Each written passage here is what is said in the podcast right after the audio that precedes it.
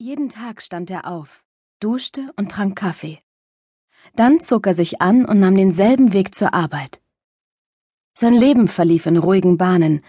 Das Einzige, was sich änderte, war der Himmel über ihm, und selbst der hielt sich meist an den Wetterbericht. Aber dann kam sie, und kein Stein blieb auf dem anderen. Es stürmte und regnete heftiger als sonst. Ein Tropfen machte den Unterschied. Er kam in Schlingern. Ausgang ungewiss. Wie sollte er ihr Schicksal abwenden, wenn schon der Flügelschlag eines Schmetterlings all seine Anstrengungen zunichte machen konnte? Alle waren erleichtert.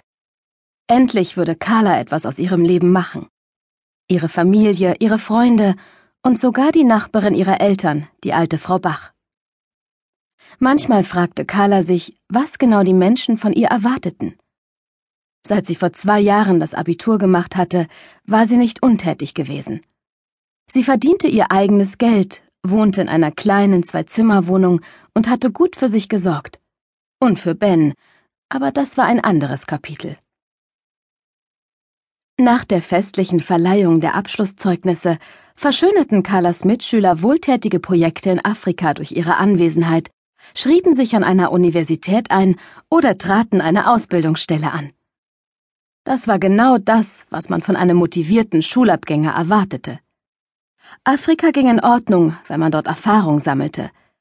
Aber die Tankstelle im luxemburgischen Schengen, an der Carla seit zwei Jahren arbeitete, zählte nicht. Dabei konnte man dort Geld verdienen, während ein Afrika-Jahr beträchtliche Kosten verursachte. Die betreuten Schützlinge hätten von dem Geld möglicherweise mehr gehabt, als von den Versuchen der Abiturienten, ihnen ein paar Brocken Deutsch beizubringen. Trotzdem hatte Carla vor zwei Jahren alle Ratschläge ignoriert und sich an Sinas Tankstelle beworben. Seitdem kassierte sie in Schengen deutsche, französische und luxemburgische Kunden ab, füllte Regale auf, kehrte die Piste, so nannte man die Fläche, auf der die Autos vorfuhren und tankten, und räumte das Lager auf. Am liebsten mochte sie die Nachtschichten, wenn sich nur ab und zu ein Kunde zu ihr verirrte und sie ihren Gedanken nachhängen konnte, während sie die Regale säuberte und den Shop für den nächsten Tag vorbereitete. Was hatten die Menschen ihres Umfeldes nur dagegen? Ihre Kollegen waren ausgebildete Verkäufer und Bürokaufleute und arbeiteten trotzdem gerne hier und nach der aufreibenden Schulzeit genoss Carla die geregelte Arbeitszeit mit ihrer Routine sehr. Es gab nur eine Sache, die ihr junges Leben in letzter Zeit erschüttert hatte. Gleich zweimal war sie von ihrer Chefin Sina zum Gespräch gebeten worden, weil sie nachts die Tankstelle geschlossen und die Polizei alarmiert hatte, und das, obwohl gar kein Überfall stattgefunden hatte. Sina hatte kein Hehl daraus gemacht, dass sie über die ihr entstandenen Kosten sehr wütend war. Aber vielleicht ärgerte sie sich auch nur darüber, dass sie mitten in der Nacht von der Polizei aus dem Bett geklingelt worden war. Carla wusste selbst nicht, warum ausgerechnet sie das Pech gehabt hatte, gleich zwei Überfälle in wenigen Tagen vereiteln zu müssen. Denn genau das hatte sie getan, auch wenn Sina der Polizei gegenüber mehrfach vermutet hatte, dass Alkohol oder Drogen eine Rolle gespielt haben mussten. Niemals würde Carla betrunken zur Arbeit fahren, und von Drogen hielt sie nichts, da unbeherrschtes Verhalten meist zu Unfällen führte. Und davor hatte sie Angst. Diese beiden nächtlichen Vorfälle hatten Carla auf den Boden der Realität zurückgeholt. Egal wie gut sie sich vor dem Leben versteckte, irgendetwas geschah immer. Man war nirgendwo sicher, wenn man dieses lästige Problem hatte, unter dem sie litt. Denn Carla konnte in die Zukunft sehen. Zumindest war sie davon überzeugt. Begonnen hatte alles an ihrem zehnten Geburtstag. Wie aus heiterem Himmel zuckte sie plötzlich zusammen und glaubte zu wissen, dass in den nächsten Minuten etwas Schreckliches passieren würde. Auf ihrer Geburtstagsfeier weinte sie bitterlich, weil sie Angst hatte, dass ihre Freundin Janina vom Baum fallen würde. Schnell waren alle Kinder sauer auf die Spaßverderberin, die die abenteuerlustige Kletterin vom Baum wegzerrte, so dass Carlas Vater einschritt und die aufgebrachte Meute mit rasch herbeigeholtem Eis beruhigte. Die Party endete friedlich, aber Carlas entspannte Kindheit war vorbei. Von diesem Tag an wurde sie immer häufiger von dem Phänomen heimgesucht. Sie glaubte zu wissen, dass sich jemand gleich in den Finger schnitt, dass jemand einen Unfall haben würde oder dass jemand stolperte.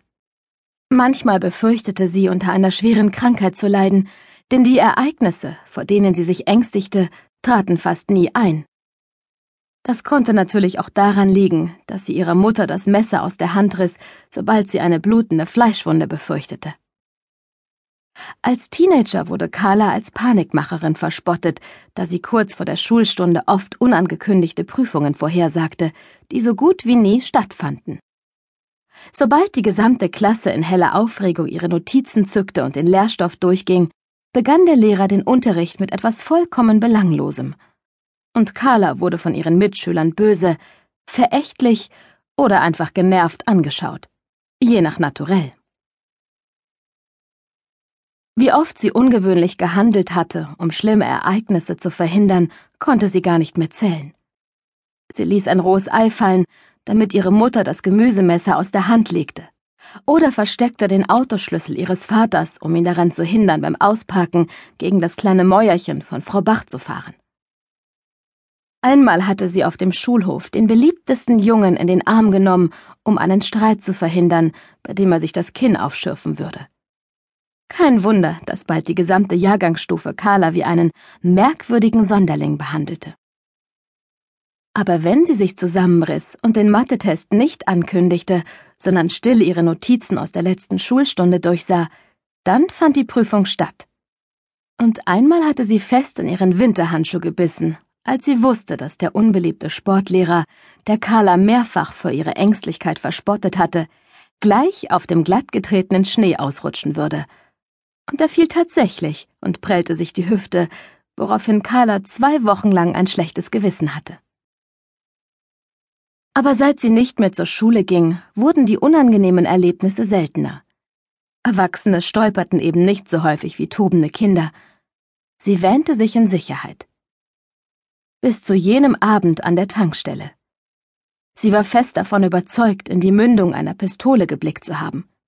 Sie erinnerte sich sogar noch an die schwarze Wollmaske mit fusseligen Seeschlitzen und an die grünbraunen Augen des Täters. Anhand der Markierungen vor ihrem Nachtschalter hatte sie sich sogar die ungefähre Körpergröße des schwarz gekleideten Mannes gemerkt. Und dann war sie zusammengezuckt und hatte den Notknopf gedrückt. Anschließend schloss sie die Tankstelle, löschte alle Lichter und sperrte sich in der Personaltoilette ein. Binnen weniger Minuten war ein Aufgebot der Luxemburger Polizei vorgefahren, und eine halbe Stunde später stand die verschlafene Inhaberin mit zottligen Haaren auf der Matte und rauchte zur Beruhigung fünf Zigaretten hintereinander. Es war nichts passiert, wenn man einmal von Sinas Wutausbruch absah. Erbost strich die Chefin Carla von der Nachtschichtliste und ließ sie nur noch Früh- und Spätdienste absolvieren. Die Kollegen wollten natürlich wissen, was passiert sei, aber Carla antwortete nur ausweichend auf deren Fragen. Zu ihrer großen Erleichterung überlegte Sina es sich anders und teilte Carla kurz darauf doch wieder ein. Nachtdienste wurden gut bezahlt, und was noch wichtiger war, Carlas Ex-Freund Ben tankte nur tagsüber. Wie häufig wurden Tankstellen überfallen? Trotzdem hatte Carla jetzt Angst, nicht wegen des Überfalls, sondern um ihren Job, den sie trotz der garstigen Chefin wirklich gerne mochte. Und sie war sehr erleichtert, als alles ruhig blieb. Aber ihre Glückssträhne war drei Nachtschichten später vorbei, als jemand eine Kundin vor ihren Augen mit einem Messer bedrohte. Carla selbst saß geschützt hinter der Glasscheibe des Nachtschalters. Aber die ängstlichen Augen der Frau, der eine hellbraune Locke auf der Stirn klebte, würde sie niemals vergessen. Der Mann, der die junge Frau bedrohte, trug dieses Mal keine Maske. Sein Aussehen hatte sich in ihr Inneres eingebrannt. Hellbraune kurze Haare, kalte blaue Augen, volle Lippen und ein eigenartiges Tattoo an seinem Unterarm, das sich wie eine Schlange um seinen Arm wickelte. Carla war zusammengezuckt und die Vision war vorbei. Sie zögerte, und dachte an die Konsequenzen, die ihr bei einer erneuten Schließung drohten.